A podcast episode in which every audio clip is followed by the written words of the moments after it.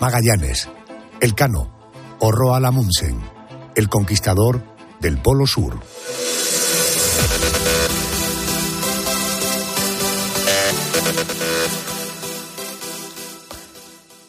Son las dos, la una en Canarias. Última hora en Cope. Estar informado.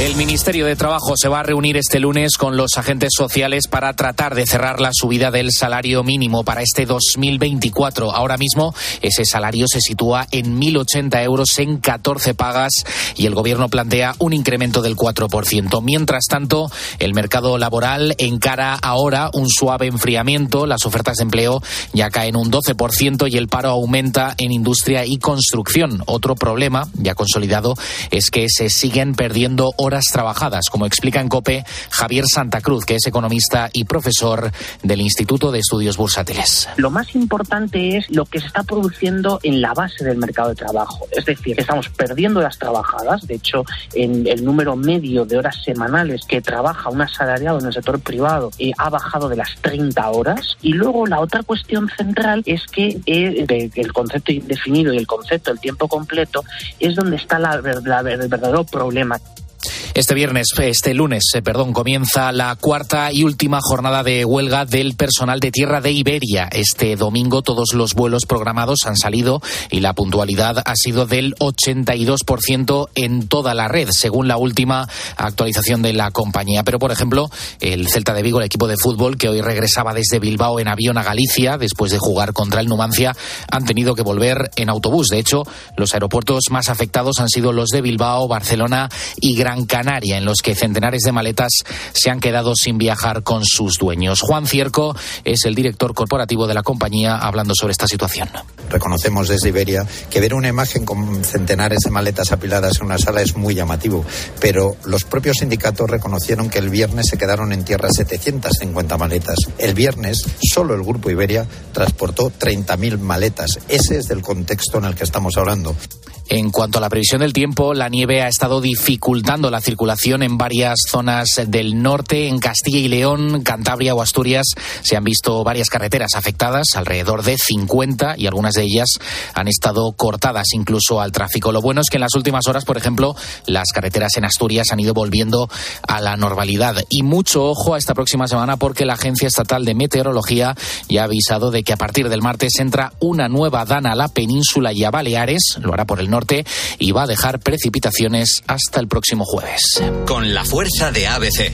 Cope, estar informado. Se han cumplido tres meses del conflicto entre Israel y Hamas. La situación es crítica en la franja de Gaza. La población, unos dos millones de personas, la mayoría niños, son en su mayoría víctimas de la radicalización de sus líderes y de las ofensivas de sus detractores. Y nadie se acordará de ellos cuando esto termine. Lo cuenta Sonia Sánchez, que es profesora de Relaciones Internacionales en la Universidad Francisco de Vitoria y experta en Oriente Próximo. Pues sean los palestinos ¿no? los que se hagan cargo de la situación en la franja una vez se retire Israel y una vez considere que sus objetivos militares están conseguidos, es el escenario más probable. Que Israel continúe en la franja su presencia y que se produzca una ocupación militar después de haberse retirado en el 2005, pero lo veo menos factible. Tienes más información en nuestra página web en cope.es. Sigues ahora en la noche de Cope con Adolfo Arjona. Cope, estar informado. Escribe a Adolfo Arjona en Twitter, en arroba la noche de Arjona. En nuestro muro de Facebook, La Noche de Arjona. O mándanos un mensaje de voz al 650-564-504.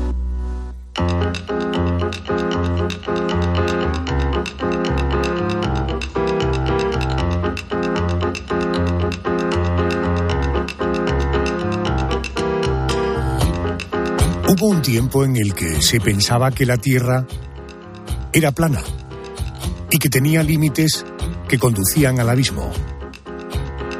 Defender lo contrario, que la Tierra es redonda, era como poco arriesgado. Hubo un tiempo en el que se creía que la Tierra era el centro del universo y que todo giraba en torno a nuestro planeta. Incluso hubo un tiempo en el que algunos teorizaban con que la Tierra era hueca. En aquel tiempo, en el que muchos defendían que quien se adentrara en tierras desconocidas moriría entre montañas malditas y seres extraños. Hubo osados que desafiaron aquella cuestionable realidad. Hasta las 3 de la madrugada, una hora menos en Canarias, te propongo vivir una épica y apasionante hora de radio con hombres que desafiaron a su tiempo para cruzar desiertos, atravesar océanos, recorrer el inexplorable Polo Sur o viajar al espacio. Hoy, en la noche de Arjona, grandes viajeros de la historia. Comenzamos este viaje en Venecia, una ciudad que recibe cada año 30 millones de visitantes. Allí, entre canales, máscaras y góndolas, nació en el siglo XIII un personaje universal, Marco Polo, de cuyo fallecimiento se cumple mañana 700 años. Marco Polo procede de una familia adinerada. Era comerciante y muy joven. Se marcó un objetivo, el de convertirse en un hombre rico, enriquecerse. Para conseguirlo, se lanzó a viajar por las rutas conocidas de su tiempo. Siendo aún adolescente, se embarcó en un viaje hacia Oriente. Conoció Pekín, Jiangsu, Ceilán, sus viajes a China a través de la ruta de la seda le dieron su fama en inspiración a otros tantos viajeros de épocas posteriores. Vamos a contactar con eh, el catedrático emérito de Geografía de la Universidad Autónoma de Madrid. Es autor del libro El largo hilo de seda, de la editorial Fórcola. Eduardo Martínez de Piso, muy buenas noches, bienvenido a la cadena COPE. Buenas noches, Adolfo. Muy Encantado de estar con vosotros. Gracias, profesor. Eh, para comprender la historia de Marco Polo como uno de los grandes viajeros de la historia, eh, aclaremos en primer lugar, eh, ¿cuáles eran las rutas comerciales conocidas en aquel siglo XIII? ¿Con qué se comerciaba y desde qué, desde qué lugares del mundo? Lo que le ruego es capacidad de síntesis, por favor. Sí, el mundo era a contadas sobre todo el mundo europeo, porque nosotros vivíamos en, en, una especie de célula rodeada por mar tenebroso, que era el Atlántico, por los hielos del norte, por el desierto del sur y con el Islam y el desierto hacia Oriente, es decir, una célula francamente muy cerrada. Entonces los mares, el mar Mediterráneo y el mar del norte del continente europeo eran las vías de comunicación porque por tierra adentro, a golpe de casco de caballo o de carro o de burro, realmente o a pie, era muy, dificultoso y muy peligroso porque había bandidos, había eh, condiciones que no se conocían bien, no había mapas. Entonces son los mares, el mar Mediterráneo y el mar que da desde el Cantábrico al norte de Europa, es el que mm, los lugares en los cuales se podía eh, establecer un buen comercio. Y al hablar de Marco Polo, pues hablamos de un foco comercial muy claro que es el Mediterráneo. Eh, Eduardo, Marco Polo sale de Venecia por primera vez a los 17 años en busca de nuevas rutas. Lo hace con su padre y con su tío, eh, porque, en fin, la suya era una familia de comerciantes. Él acaba siendo pionero en explorar la ruta de la seda, de la que eh, probablemente a los oyentes esto de la ruta de la seda les resulte muy familiar. brevemente, ¿qué supuso aquello para el intercambio comercial entre Oriente y Occidente? Porque esta gente estuvieron viajando durante 23 años. ¿eh? Claro, fue una exploración, porque es que mm, hacia Oriente aunque se sabía desde antaño que había rutas que eran posibles de recorrer, eh, estaban perdidas. Esas rutas y sobre todo estaban perdidas por la presencia del Islam. El Islam había hecho de cierre eh, completamente entre lo que el mundo de las cruzadas y el mundo del más allá, que es donde estaban los mongoles y gracias a la paz, a la paz que hicieron los mongoles, se pudo organizar un viaje posible que recorriera tierra adentro lo, que es el continente euroasiático, es decir, lo que se consideraba que era el mundo, porque hacia Occidente, ya digo, hacia alrededor era materialmente imposible, ¿no? Entonces, eh, la ruta que se sigue no es conocida, la ruta de la seda en aquel momento, pero es inevitable porque hay tales cantidades de montañas, de enormes montañas, está el Himalaya, o de desiertos, está el desierto de Gobi, el desierto de Taklamakan, que la ruta es, está prefijada prácticamente para seguirlo. Es decir, que Marco Polo siguió la ruta, diríamos, inevitable, la ruta única accesible que le permitía llegar al corazón de Asia. Bueno, él está en China, en Tailandia, en Japón, en Vietnam, en India, decía el profesor. Imaginaros cómo eran aquellos viajes a golpe de, herradura de caballo. Oiga, eh, eh, ¿qué productos inéditos eh, en Europa trajo al viejo continente en su vuelta a casa? Bueno, lo primero que trajo fue el relato, eso es lo que trajo. Trajo una geografía de Asia que estaba hecha como guía para los mercaderes, no estaba pensada como una verdadera geografía. Eso es lo importante.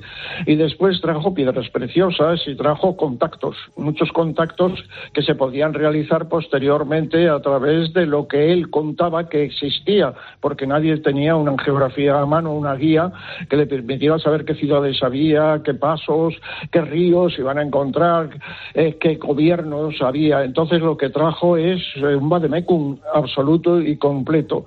Pero ha habido muchas leyendas, por ejemplo, que trajo la, eh, los espaguetis, que trajo la pasta. No, la pasta es italiana. Todo eso es, han sido falsificaciones que han venido después y trajo, eh, aparte de los contactos, efectivamente riquezas para comerciar, entre ellas, digo, el jade, por ejemplo, entre otras cosas, de tal manera que había rutas porque la ruta no era una ruta única que llegase que llegase desde el Mediterráneo hasta el Pacífico. Eh, iba por una serie de lugares a los cuales llegaba como una especie de relevos y desde ellos se hacía el resto y el resto y el resto hasta alcanzar el, lejísimos.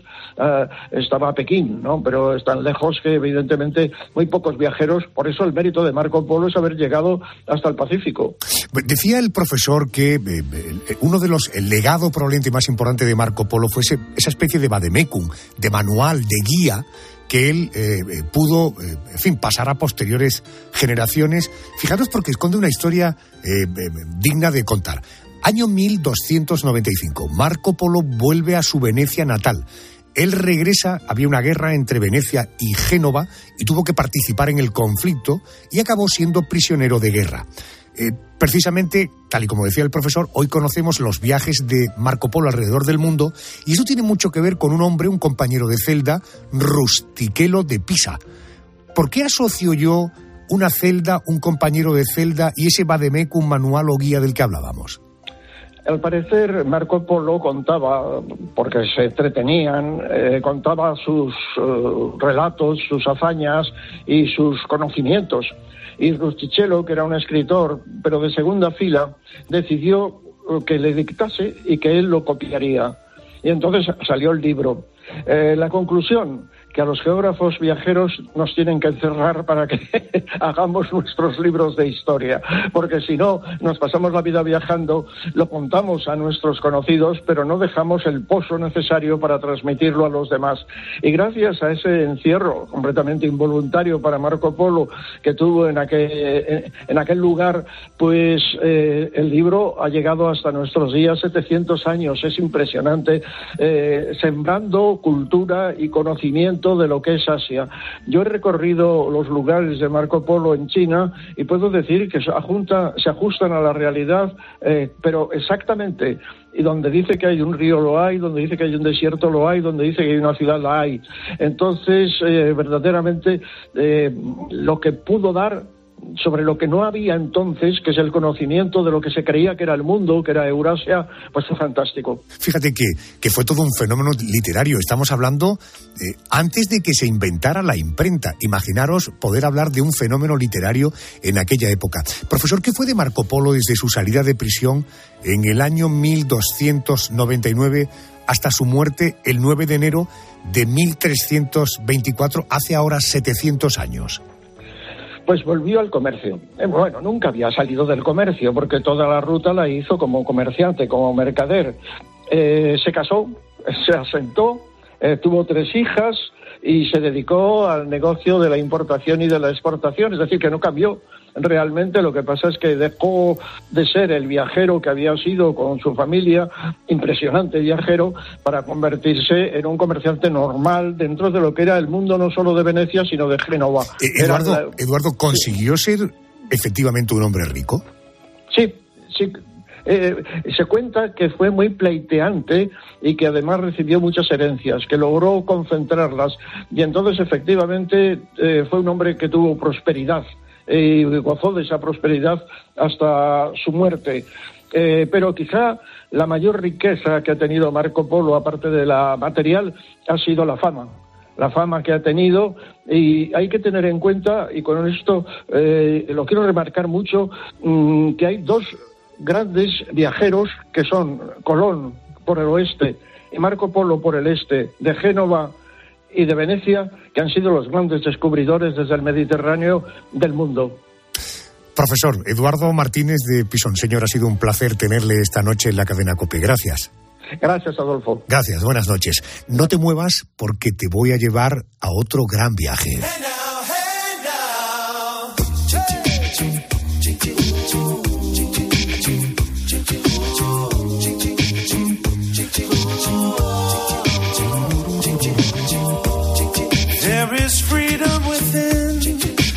There is freedom without. Try to catch the deluge in a paper cup.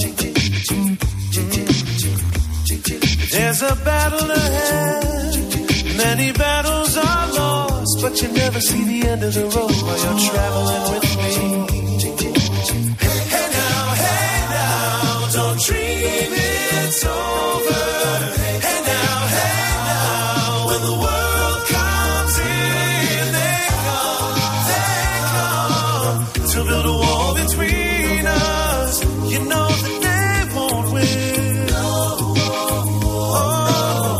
Vamos con otro viaje.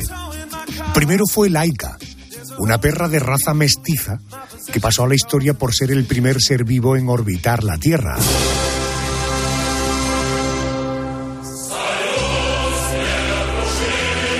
En aquellos años, en plena Guerra Fría con Estados Unidos, la Unión Soviética quería ir más allá de aquel logro y ser la primera nación en lanzar al espacio una misión tripulada por un ser humano. La hazaña la protagonizó el primer viajero espacial, un joven que entonces tenía 27 años. Su nombre, Yuri Gagarin. Sargento Gagarin, vuelo de instrucción finalizado. Le declaro a usted, sargento Gagarin, apto para realizar vuelos independientes. En definitiva, está aprobado. Dentro de poco será nombrado teniente y quizá llegue a coronel. Pero no olvide una cosa, el cielo jamás perdona los errores. Es nuestra obligación traer a los mejores expertos para hablar, en este caso, de Yuri Gagarin. Eh, nos hemos fijado en el coordinador del título de grado en Ingeniería Aeroespacial en la Universidad de León. Bueno, entre las asignaturas que imparte está Vehículos Lanzadores y Misiles. Es el profesor Diego Domínguez. Muy buenas noches, bienvenido a COPE. Muy buenas noches, Adolfo, y a todos los oyentes del programa. Eh, ¿Por qué fue él el elegido para hacer aquel primer viaje al espacio? Eh, bueno, pues en aquel momento, con un programa espacial incipiente, eh, se estaba empezando a plantear la opción de que necesitábamos, había interés en enviar a, personas al espacio y de entre todos los miembros de la Fuerza Aérea Soviética, pues eh, son muchos los que presentan sus solicitudes. la Fuerza Aérea hace una selección, se quedan con unos 150 aproximadamente de ellos, pues tras las exhaustivas pruebas médicas de los eh, médicos militares, pues se quedan con unos 29 de los cuales a su vez en un estilo muy soviético pues el comité central político se queda con 20 y será de entre esos 20 en el que eh, por múltiples razones entre otras que incluso era el favorito de entre los candidatos no era en una votación que realizaron eh, en la que les preguntaban si no fuera usted al espacio a quién enviaría el nombre de Gagarin fue el, elegido por la práctica totalidad de ellos y, finalmente pues el, elegido para la misión para la gloria. Eh, permítame como anécdota diré que debía no medir más de un metro setenta. Bueno, este último requisito fue bastante relevante de cara a Gagarin porque él no medía más de un metro cincuenta y siete. Por tanto, eh, él daba como mínimo la talla.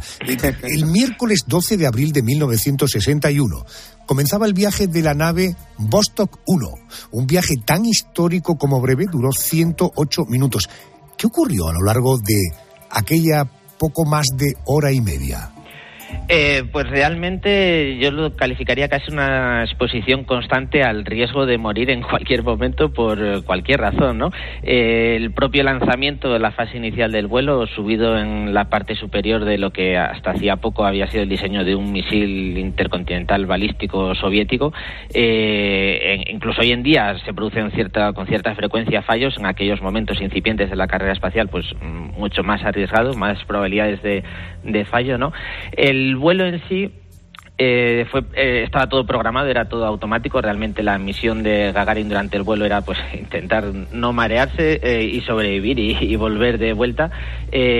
múltiples situaciones de riesgo, situaciones críticas. Por ejemplo, una vez que el lanzador lo coloca en la órbita que estaba prevista, debían activarse los motores de, de frenado para bajar la velocidad y reentrar de vuelta a la Tierra, claro. Y hoy sabemos que incluso, por ejemplo, si eh, había un plan B, que era que si los motores no funcionaban la fricción con la atmósfera en cosa de dos, tres días, pues debería ser suficiente para regresar a casa, aunque hubiera sido un viaje mucho más largo de lo previsto. Hoy sabemos, por ejemplo, que si hubieran tenido que recurrir a ese plan B, hubiera muerto en el espacio porque la órbita en la que quedó fue más alta de la inicial y no hubiera frenado a tiempo, hubiera estado eh, allí atrapado en, en, órbita durante esa cerca de semana y pico y no, no hubiera podido sobrevivir. Y finalmente, bueno, pues los motores sí que más o menos funcionaron bien y se frenó y comenzó ya la, la reentrada y la vuelta a casa. La expectación ante aquella misión era máxima. Lanzamiento, órbita y, como decía el profesor Domínguez, vuelta a casa. Todo tenía que salir bien para que fuera un éxito. Este regreso tengo entendido que la nave no aterrizó donde estaba previsto, sino en otro lugar, que él sale despedido de la cápsula, que Gagarin desciende en paracaídas y, ojo, se encuentra con una campesina que cuando ve a este tipo vestido de esa manera, pensaba que era un extraterrestre, ¿no? Efectivamente, el, eh, el hecho de que aterrizara en un lugar un poco lejano al previsto viene motivado por lo que comentábamos hace un momento, ¿no? De que la órbita en la que quedó colocado por el lanzador fue algo distinta de la, de la prevista. Eh, durante la reentrada, además, la separación entre la cápsula que tenía que entrar físicamente en la Tierra y otro módulo de apoyo que, que debía quedar en órbita no se realizó correctamente, quedaron eh, unidos por algunos componentes. Es la propia fricción, el calor generado durante la reentrada que consiguió liberarlo por, por completo. Y estas cápsulas, a diferencia de las que usaban los americanos y las que se utilizan hoy en día, sí que eh, estaba previsto, era digamos el plan, eh, que el astronauta, el cosmonauta en términos soviéticos, eh, no permanecía dentro de la cápsula hasta que tocaba el, suelo y ya allí una vez en tierra pues bajaba, ¿no? Sino que iban montados en una especie de asiento eyectable que a unos 7 kilómetros de altura aproximadamente pues los sacaba de la cápsula y ya descendía por, por sus propios Sí, sí, pero, pero ojo, profesor, en aquella época de hecho se tardó 10 años en saber esa maniobra de ser lanzado para caídas, porque eh, decía la Federación Aeronáutica Internacional que el piloto despegase y aterrizase dentro de su nave. Hmm. Claro, el temor era que no se diera aquel vuelo por válido por el hecho de no haber despegado, esto sí, pero desde luego aterrizado. Hmm. Sí, sí, efectivamente, totalmente cierto. Esto, eh, puesto que luego misiones eh, posteriores eh, ya utilizaron ese método y sí que lo comunicaron, se sospechaba que el primero pues hubiera sido así también, pero efectivamente las autoridades políticas del, del momento decidieron que era mejor mantener ese aspecto en secreto y que a todos los efectos nadie dudase de que había sido el primer hombre en oficialmente completar la, la vuelta a la Tierra, que bueno, fue el título que se le dio y que así se le ha reconocido hasta nuestros días. Le voy a hacer tres preguntas en menos de un minuto, a ver si usted es capaz de responderlas en menos de tres. Eh, ¿Qué supuso el viaje de Gagarin? Una. Eh, ¿Cómo fue la vida de Gagarin tras aquella misión espacial? Dos. ¿Y Gagarin volvió alguna vez al espacio? Tres, tiempo, profesor. Eh, pues eh, digamos que el viaje tuvo dos grandes componentes, uno muy político y otro técnico. En el aspecto técnico, pues fue un paso más a la hora de eh, colocar seres tripulados en el espacio, comprobar que se podía vivir en ingravidez, que las personas sobrevivían, que estaban activas, que podían hacer cosas mientras estaban allí y sin duda, incluso tanto más importante, la repercusión política que tuvo para la Unión Soviética, pues haber sido los primeros en en alcanzar el espacio y adelantar al gran rival eh, estadounidense, ¿no? La vida de Gagarin a la vuelta, pues bueno, esencialmente eh, como triunfo del programa espacial soviético, pues se convirtió en la cara amable del régimen, se dedicó básicamente a recorrer el mundo eh, como la prueba viviente de la aparente superioridad tecnológica soviética y parece ser que la fama repentina y esa vida de lujos y, agasajo permanente pues no le sentaron bien a un, en el fondo un, eh, lo que había sido un piloto militar soviético acostumbrado a una vida muy modesta. Y bueno pues parece ser que está razonablemente probado ¿no? que tuvo sus problemillas con, con, la bebida y líos de faldas, ¿no? Incluso. Y Gagarin, pues no, no volvió al espacio. Eh, las autoridades soviéticas eh, consideraron que era demasiado valioso como para que se arriesgara su vida en nuevas misiones espaciales. Le, prohibieron, por tanto, volver al espacio y de la misma también volar en aviones de combate, que era la que había sido su, su trabajo hasta, hasta el momento de viajar al espacio, pues por la misma razón, ¿no? Porque no era esa ya su misión. Correcto. Eh, premio, profesor, eh, el agradecimiento de los oyentes porque de una manera, en fin, con mucha capacidad de síntesis, hemos sabido mucho más de este señor, que por cierto, me refiero a Gagarin, falleció muy joven, 34 años, solo siete años después de haberse convertido en un hombre mundialmente conocido por su viaje al espacio. Eh, sobre las circunstancias de su muerte se ha especulado mucho, como casi todo lo que tenía que ver o tiene que ver con la Unión Soviética o Rusia. Existen diferentes teorías, algunas, como no, conspiranoicas, pero en su opinión, ¿cuál es la teoría con más peso sobre su fallecimiento?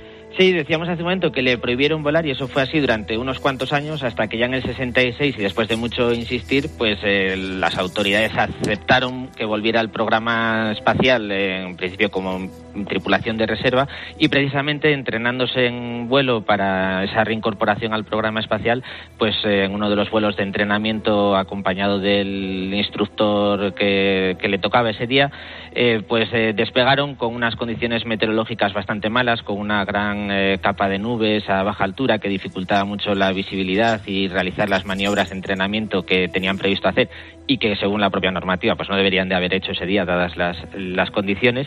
Eh, se cometieron ahí varias imprudencias que no está claro mm, qué fue lo que las motivó.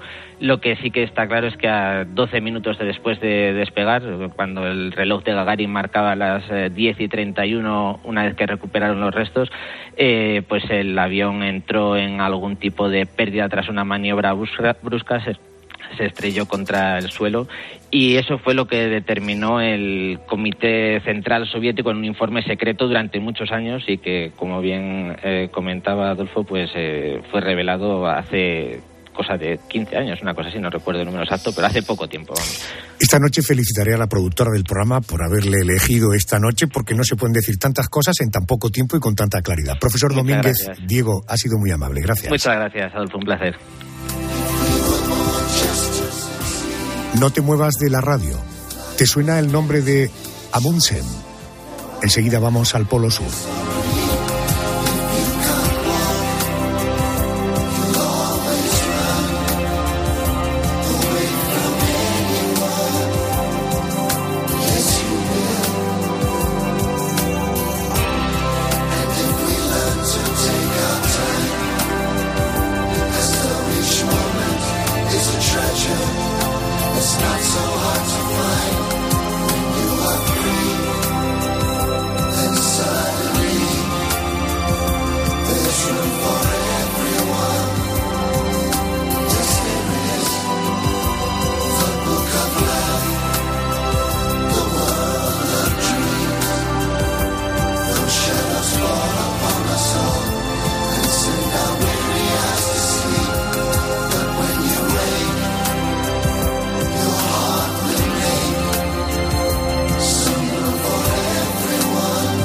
Hoy los protagonistas de esta hora de la noche de Arjona son los grandes viajeros de la historia. Precisamente la gesta que firmó el personaje del que ahora vamos a hablar. Muchos intentaron conseguirla, pero solo uno la alcanzó. Me refiero a la conquista del Polo Sur, una hazaña firmada por Roald Amundsen. No tenemos intención de dirigirnos al norte nuevamente tras rodear el Cabo de Hornos. Vamos a continuar hacia el sur. Andrés, cuéntame cosas de este noruego. Vamos a ello, Arjona. El explorador noruego había diseñado con ciencia la expedición con la que se había marcado como objetivo conquistar el Polo Sur. Tras siete meses de ruta a bordo del, del buque Fram, él y su equipo llegaban a la Antártida a comienzos de 1911. Bueno, fíjate que a pesar, eh, Mónica, de la preparación hasta el mínimo detalle, el intento se frustró en varias ocasiones por las condiciones, como no puede ser de otra manera, climatológicas. Sí, y era una lucha contra reloj, porque la expedición del británico Robert Scott le pisaba los talones. Robert Scott está en camino con 65 hombres, trineos motorizados y caballos. Al parecer, lo único que olvidó tener en cuenta fue a nosotros, porque vamos a ser los primeros en llegar al Polo Sur.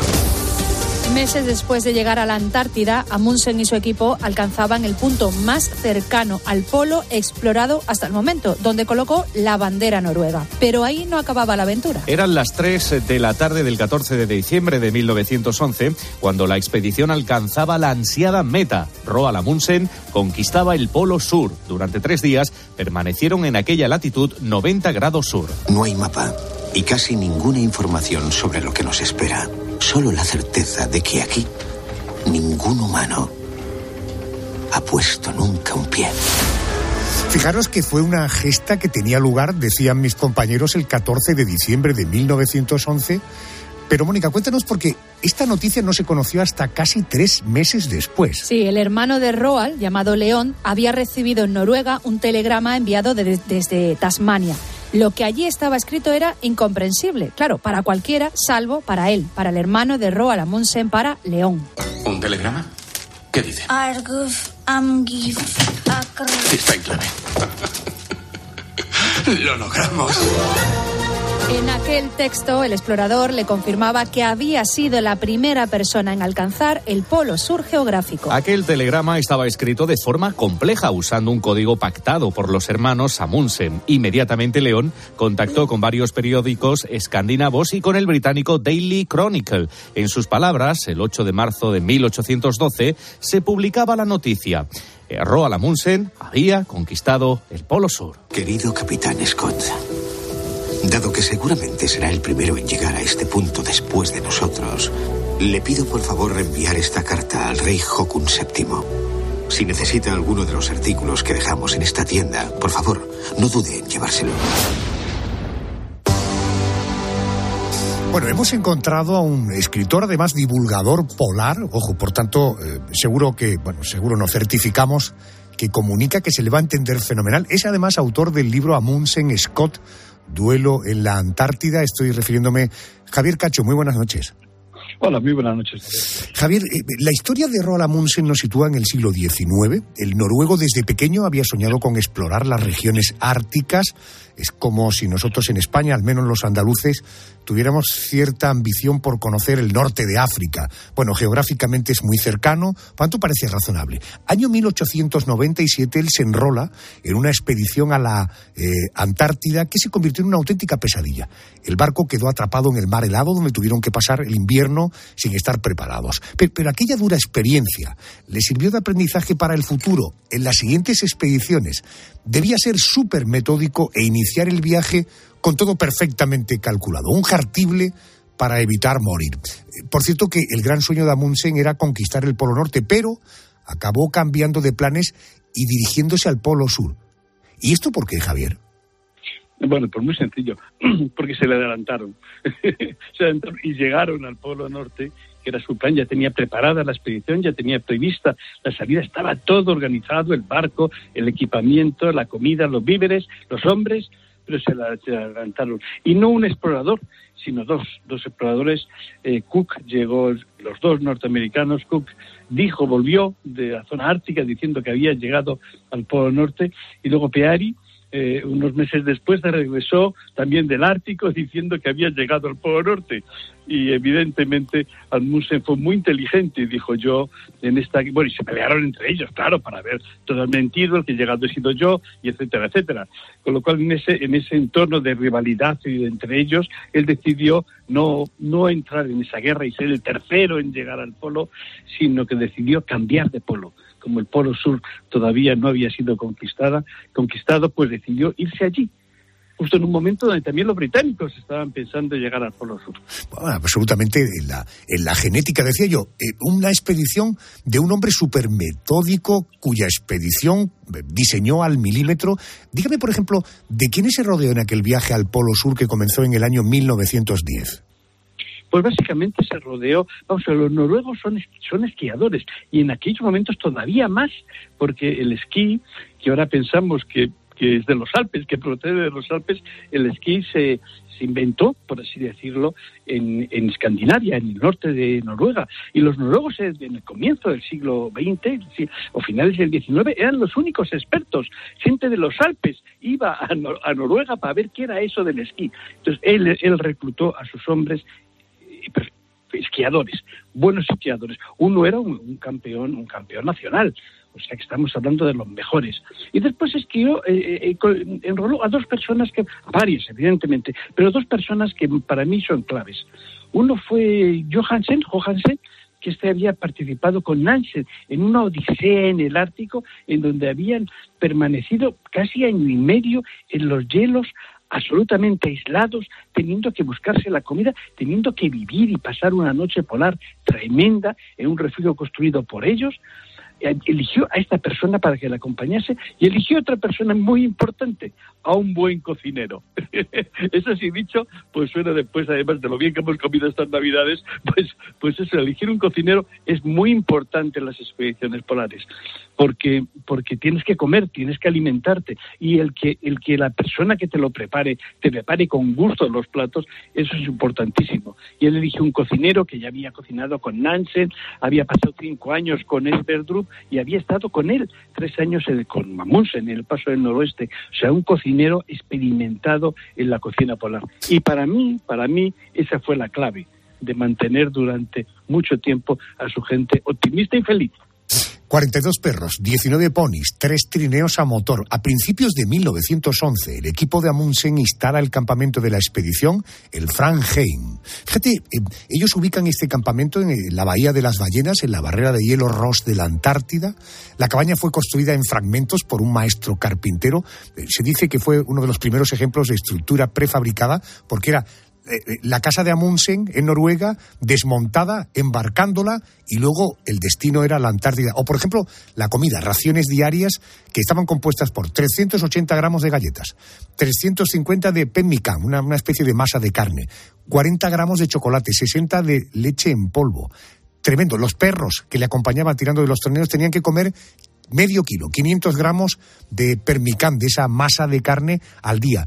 Eh, Javier, Amundsen y Scott se dirigían a la vez al mismo objetivo, al Polo Sur. Un equipo corrió mejor suerte que otro. Eh, ¿Cuáles fueron las diferencias fundamentales entre los planes de Amundsen y los planes de Scott? Pues la diferencia fundamental fue que mientras que Amundsen decidió ir con perros, que fuesen perros los que tirasen de los trineos, Scott, siguiendo una tradición británica y después de una mala experiencia que había tenido él con perros en la Antártida, pues decidió que fuesen caballos como había llevado el gran Shackleton unos, unos años antes y le había ido bastante bien y decidió repetir, repitió con caballos y eso fue, eso fue, eso fue un desastre un desastre, sobre todo en comparación. El parsimonioso caminar de los caballos no se, se podía comparar a la, ágil y alegre carrera de los perros y poquito a poquito le fueron sacando ventaja a los noruegos. Eh, día tras día la distancia entre ellos eh, se aumentó, aunque ellos no lo sabían estamos en un periodo donde todavía no había telegrafía sin hilos, no había radio y por tanto ni uno sabía lo que estaba haciendo el otro. Ese fue el gran, el gran acierto de, de, de, de, de, Amundsen, llevar perros y el gran desastre de Scott, para decirlo, llevar caballos. Y después el otro es la comida volvimos a la comida. Eh, la comida, mientras que los dos, mientras que los dos llevaban las raciones, se las habían preparado científicos y todos llevaban más o menos un consumo de 4.500 calorías por día, más o menos las dos expediciones. La diferencia era que los noruegos iban esquiando y muchas veces sujetos al tiro del que tiraban los caballos y por tanto su consumo eh, energético era incluso menor que 4.500 calorías y los británicos no. Los británicos cuando los caballos murieron tuvieron que ser ellos quien tirasen de los trineos y ese consumo eh, era muchísimo más alto. Ahora se estima que probablemente consumían tantas calorías como las que consume un corredor de la de, un, un ciclista del Tour de Francia, 9.000 calorías al día. Y claro, eh, quiere decir que estaban comiéndose a sí mismos, estaban utilizando sus reservas calóricas para poder continuar. Y eso fue la razón de, del desastre final de Scott. Eh, señor Cacho, una vez llegaron al Polo Sur, eh, ¿qué hicieron los días que permanecieron allí? ¿A qué, a qué se dedicó el tiempo la expedición liderada por Amundsen? Pues tuvieron dos cosas. Uno, tuvieron mucha suerte en cuanto al tiempo, llegaron con eh, nada más llegar cambió el tiempo y tuvieron unos días excelentes y se dedicó a confirmar que estaban en el Polo Sur. Vamos a ver, no tenían GPS, no era cuestión de mirar un aparatito, apretar un botón y que te diese la, la latitud, latitud 90 grados sur. No, no se podía. Había que hacer medidas al sol con el sextante y, que, y quiso estar seguro de que estaba en el Polo Sur. No se fiaba de cometer una equivocación tan trascendental como esa y que luego los británicos, ¿por qué no estaba seguro que los británicos iban a llegar después? Como ahí dicen, a esa carta que le deja al, propio capitán Scott, como estaba seguro, pues no quería que dijesen, bueno, estuviste aquí, pero te quedaste a 10 kilómetros. Y de hecho, la primera medida, la primera vez que ellos piensan que están en el polo, están un día entero al día siguiente tomando medidas, que eran medidas complejas, ¿eh? era muy complicado de, de, utilizar los estantes sacar la, la latitud, era complicado.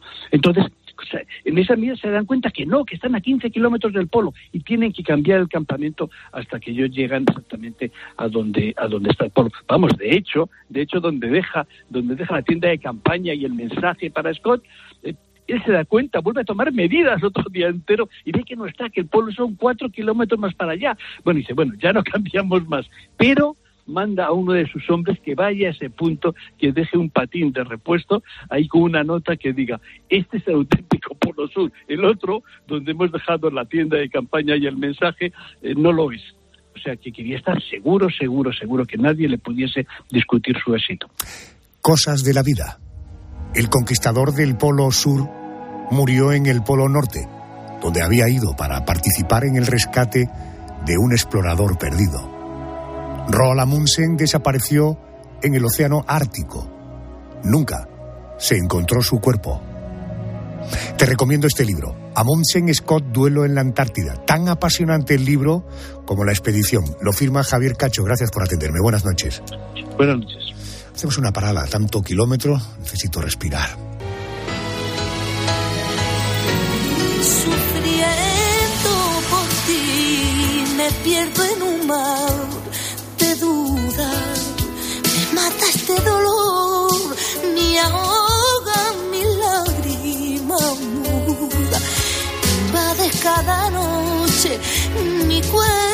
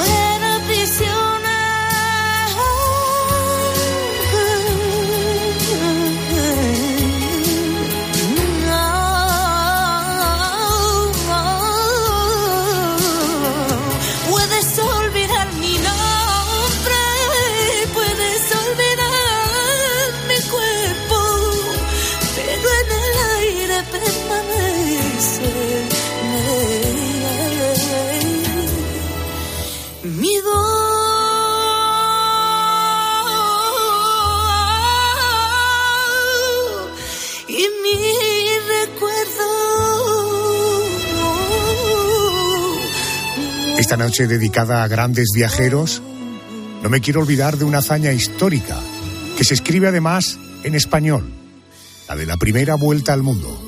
Sitúate en el año 1519. Don Fernando de Magallanes, 42 batallas, 7 años de servicio en la India y África, 4 naufragios. No está mal para un portugués.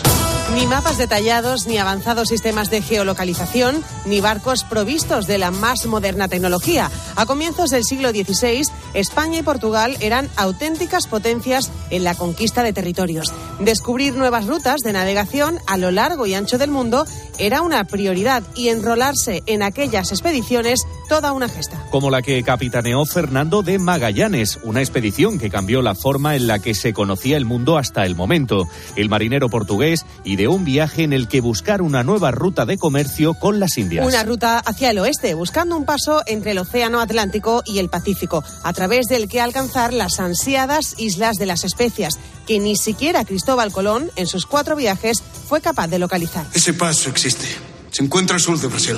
Afirmo con rotundidad que puede llegarse al este navegando hacia el oeste. Si nadie ha dado con él es porque nadie ha navegado aún esas latitudes.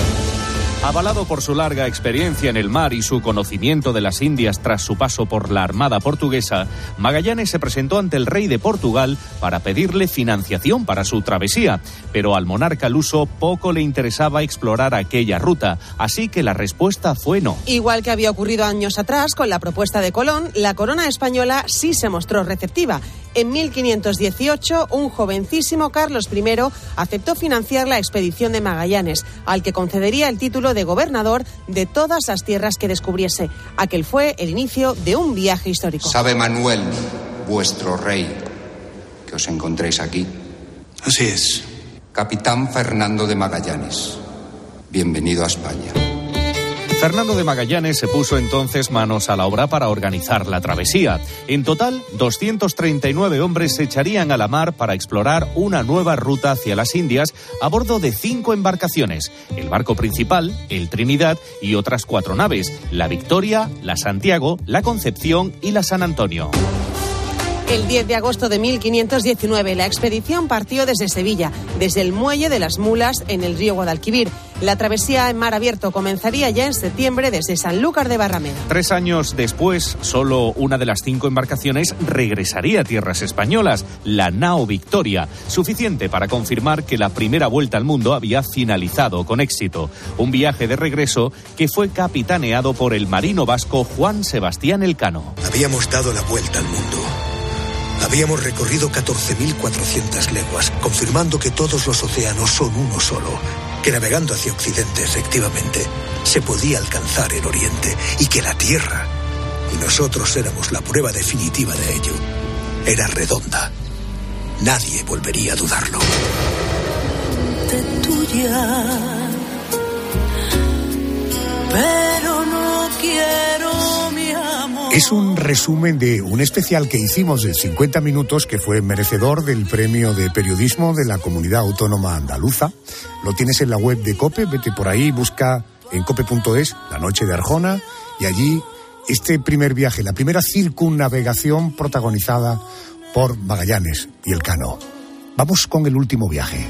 Conocerme sin rubor. Cuéntale a tu corazón que existe siempre una razón escondida en cada gesto de... Para terminar, te quiero hablar de un viajero que partió de su ciudad natal de Tánger a los 21 años con el objetivo de peregrinar a la Meca tal y como manda el Corán. Pero su peregrinación que comenzó en el año 1325 se convirtió en un recorrido por buena parte del mundo islámico a lo largo de casi 30 años, hasta el año 1354. Te estoy hablando del árabe Ibn Batuta, que recorrió casi 120.000 kilómetros, el triple de la distancia transitada, por ejemplo, por Marco Polo. Me atiende el profesor de la Universidad, de la prestigiosa Universidad CEU San Pablo, Ricardo Ruiz de la Serna. Muy buenas noches. Buenas noches. Hola, profesor, buenas noches. Eh, Ibn Batuta nace en Tánger en el año 1304, en el seno de una familia eh, culta, de una familia acomodada. Eh, Para cumplir con uno de los preceptos del Islam a sus 21 años, decidió dejar su hogar, su familia, para iniciar su viaje hacia la Meca. Pero aquel sería solo el inicio. Estuvo en Alejandría, el Cairo, continuó por la ruta de la seda, que ya mencionamos cuando hablábamos de Marco Polo, pasó por Palestina, por Siria, por Líbano, estuvo en África, en Etiopía, en Zanzíbar. ¿Batuta tenía un plan de viaje o su periplo fue, digamos, improvisado? Pues un poco de cada cosa, porque fíjate que primero, a los 21 años, estamos hablando, como tú has situado perfectamente, en el siglo XIV, a los 21 años en el siglo XIV uno es un hombre. Ya no es un muchacho, aunque pudiéramos pensar que sí, él es un hombre. Y como todo, como todo varón musulmán, tiene que cumplir con un precepto, que es la obligación de peregrinar al menos una vez en la vida a la Meca. En este sentido, sí, él tiene un plan, ir a la Meca. Lo que ocurre es que hay que pensar también que en esta época, esa parte del mundo que él recorre y que incluye, por cierto, parte del espacio mediterráneo, pero también todo el Oriente Medio, es una de las zonas más desarrolladas y más opulentas del mundo.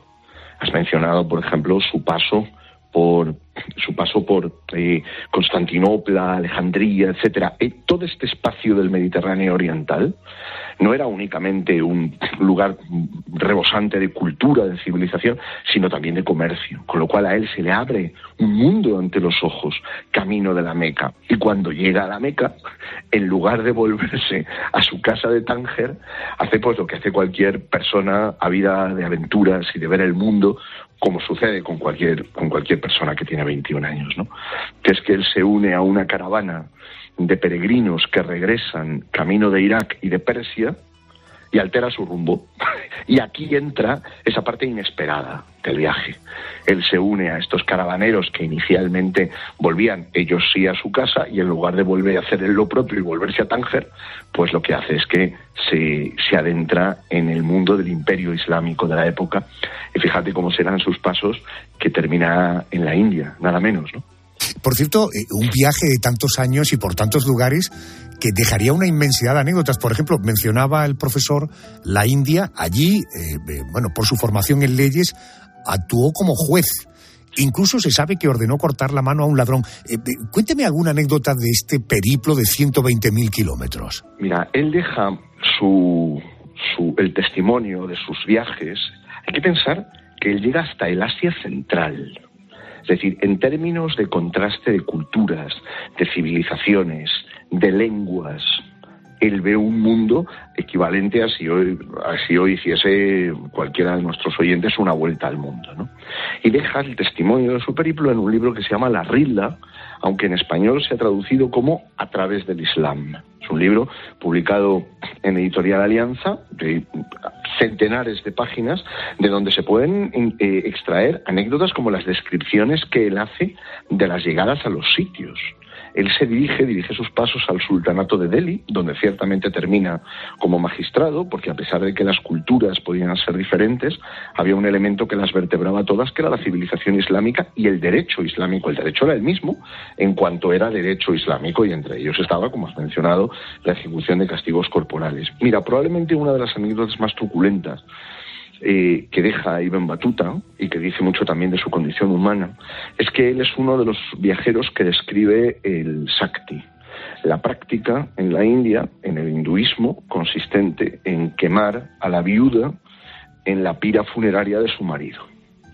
Y él describe todo el ceremonial desde que la viuda comienza a despedirse de sus allegados, de sus deudos, de sus familiares, en que tiene un rito, tiene una última noche como si fuera una fiesta, como si fuera una princesa, en la que recibe regalos, en la que se la agasaja, se le, se le pide que transmitan mensajes, y esto, todo esto Iván Batuta lo cuenta y cuenta después el momento terrible en el que hay un cortejo que se dirige a, un, a una especie de bosquecillo en un claro donde está montada ya la pira detrás de unas cortinas, describe uno de los gestos de coraje. Hay que pensar que esa es una pira con, fuego vivo, o sea, está ya encendida en que la mujer dice que, que, corran las cortinas, que por supuesto que ella sabe lo que, lo que viene ahora y que ya ha llegado el momento, ¿no?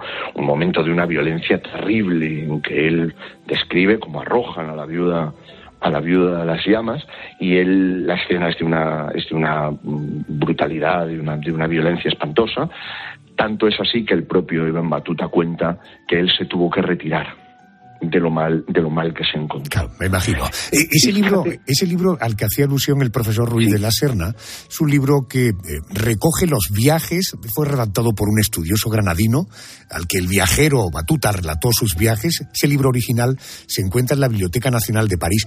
Él vuelve del viaje 30 años después, eh, vuelve a Tánger, nunca dejó de viajar, recorrió su país, Marruecos, incluso estuvo en la península ibérica eh, cuando entonces era Al-Ándalus. Estamos hablando eh, ¿ha habido un reconocimiento social e histórico de la figura de Batuta? Lo ha habido en el sentido, digamos, simbólico, como representativo de un espíritu propio de la civilización islámica. Hay más viajeros, como Ibn Batuta, ¿eh? Eh, de hecho, la, eh, el espacio de la civilización islámica lo permitía, porque había una lengua franca, que era el árabe, había una cultura compartida, que era la, una civilización compartida, que era la islámica, con unas vigencias comunes, y hay más viajeros así.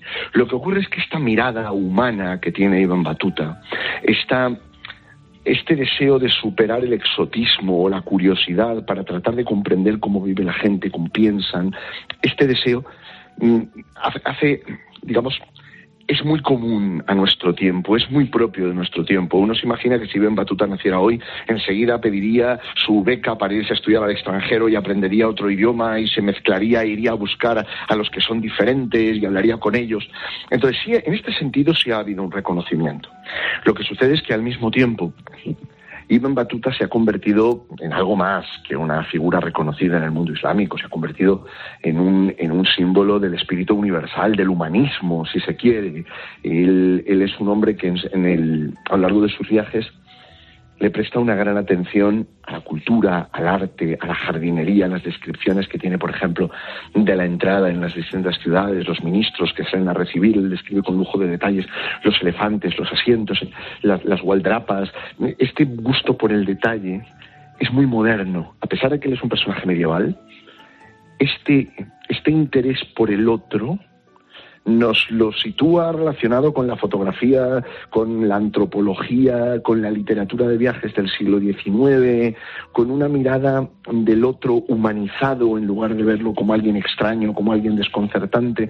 Y en este sentido es algo más que una figura reconocida del mundo islámico, es una figura reconocida, digamos, en todo el mundo. Correcto. En honor a este viajero árabe que recorrió más de 120.000 kilómetros a lo largo de tres décadas, precisamente el aeropuerto de su ciudad natal de Tánger lleva su nombre. Profesor Ruiz de la Serna, gracias por atenderme, gracias y buenas noches. Muchísimas gracias, buenas noches. Hemos explorado las rutas comerciales de la Asia del siglo XIII de la mano de Marco Polo. Hemos sido los primeros en viajar al espacio exterior en la nave del soviético Yuri Gagarin.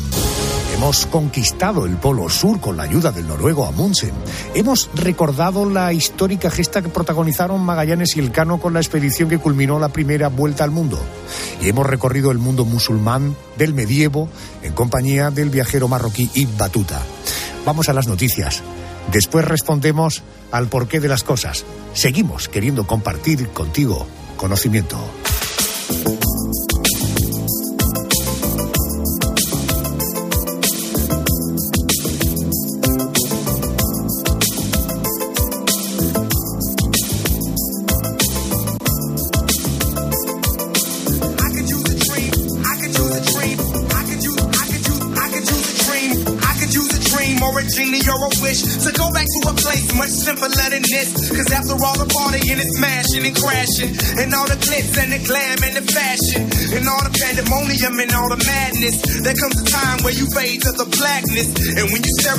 Phone in your lap and you hoping, but them people never call you back. But that's just how the story unfolds. You get another hand soon after you fold. And when your plans unravel in the sand, what would you wish for if you had one chance? So airplane, airplane, sorry I'm late. I'm on my way, so don't close Someone that gate. to count on in a world ever changing. Here I am, stop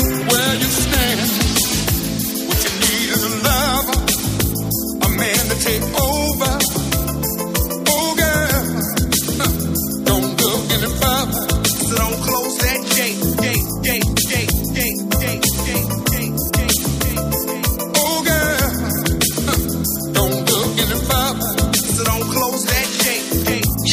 day's like a melody in my head that I can't keep out. Got me singing like na na na na. Every day. Like my iPod stuck on replay.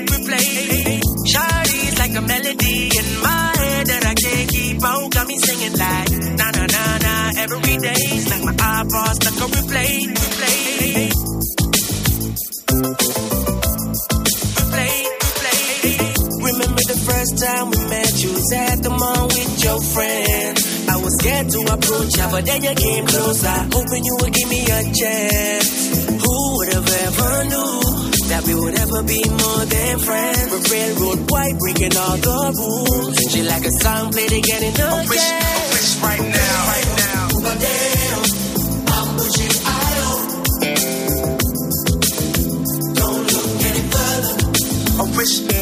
Right now, right now. Ubadeo, Echambeo Ayo. Don't look any further.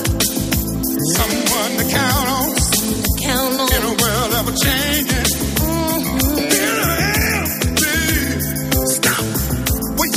Adolfo Arjona. La noche. Cope. Estar informado. ¿Qué es? ¿Un pájaro? ¿Un avión?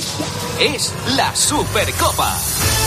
Este miércoles desde las 7 y media de la tarde, el derby madrileño. Real Madrid, Atlético de Madrid. Tiempo de juego, bienvenidos a la Supercopa en Cope. Tiempo de juego con Paco González, Manolo Lama y el mejor equipo de la radio deportiva. Un año más, el número uno del deporte. Y recuerda, la información con Ángel Expósito y la linterna también continúa en Cope Más, Onda Media, Cope.es y la aplicación móvil.